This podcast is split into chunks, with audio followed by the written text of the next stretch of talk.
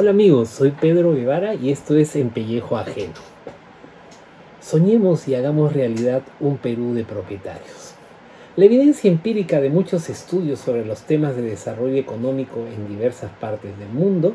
empezando por los estudios de nuestro compatriota Hernando de Soto, coinciden en mostrar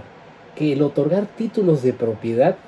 sea propiedad predial o propiedad de una empresa, constituye una de las herramientas más poderosas que tiene un gobierno o un Estado para sacar de la extrema pobreza a los ciudadanos más desvalidos. Lo interesante es que esto se consigue no sobre la base de otorgar dádivas, regalos, bonos o incentivos perversos que generan dependencia de papá gobierno, sino por el objetivo, porque el objetivo se consigue de una manera sostenible. De acuerdo a cifras del INEI, la pobreza monetaria alcanzó al 30.1% de la población del Perú durante el año 2020, afectando a 45.7% del área rural y al 26% del área urbana.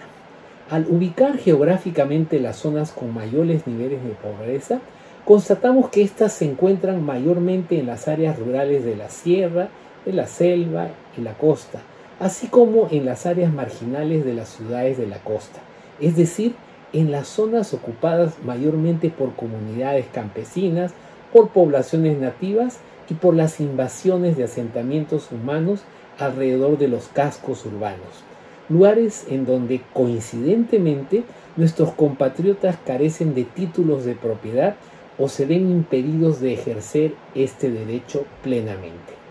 Se trate del poblador de un pueblo joven, de un comunero campesino de la sierra o de un nativo de la selva, el obtener el título de propiedad de un terreno es el primer hito del llamado saneamiento físico legal.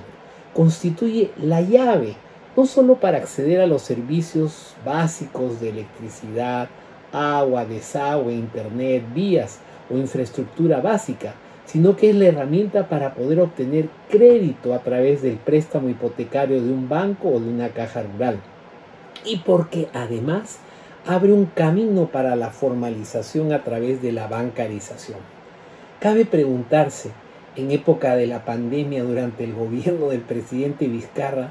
cuántos de esos créditos del programa Reactiva Perú llegaron verdaderamente a los más pobres que son mayormente los micro y pequeños empresarios informales?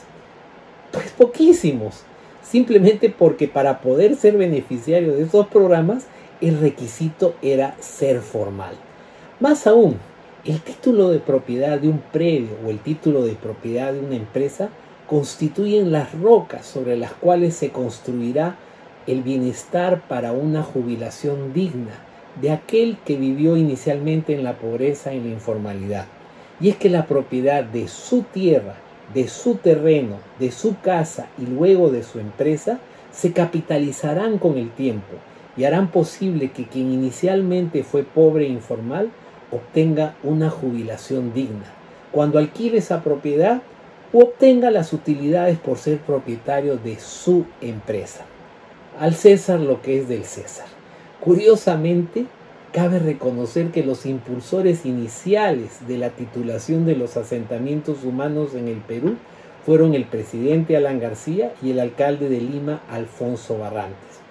Pues fue en 1988, durante el gobierno del presidente García, que se creó el registro predial urbano, el cual permitió simplificar el registro de propietarios a bajo costo, al dejar de lado los trámites a cargo de abogados, escritura pública y notarios, reemplazándolos por formularios sencillos y estandarizados que integraban el catastro al procedimiento registral y de esta forma ofrecieron una alternativa efectiva a los engorrosos y caros procedimientos para la inscripción de dominio. Y fue también en 1988 que a través de un dispositivo legal del gobierno, firmado en las Pampas de San Juan, en el distrito de San Juan de Miraflores, el alcalde Barrantes recibió el encargo del presidente García para iniciar la titulación masiva de asentamientos humanos en Lima,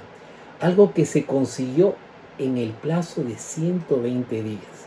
¿Quién diría que dos de los políticos que en ese entonces se ubicaban a la izquierda del espectro político fueran importantes iniciadores del capitalismo popular en el Perú? Fieles a la vocación de esta columna, de plantear no solo qué hacer con las, ah, con las políticas públicas, sino también cómo hacer para aterrizarlas, es que la semana entrante tocaremos el tema de cómo es que una nueva ley de comunidades campesinas podría contribuir a soñar y hacer realidad un Perú de propietarios por el que abogaba mi amigo Mario Vargas Llosa en su campaña presidencial de 1990. Los espero el próximo miércoles. Muchas gracias.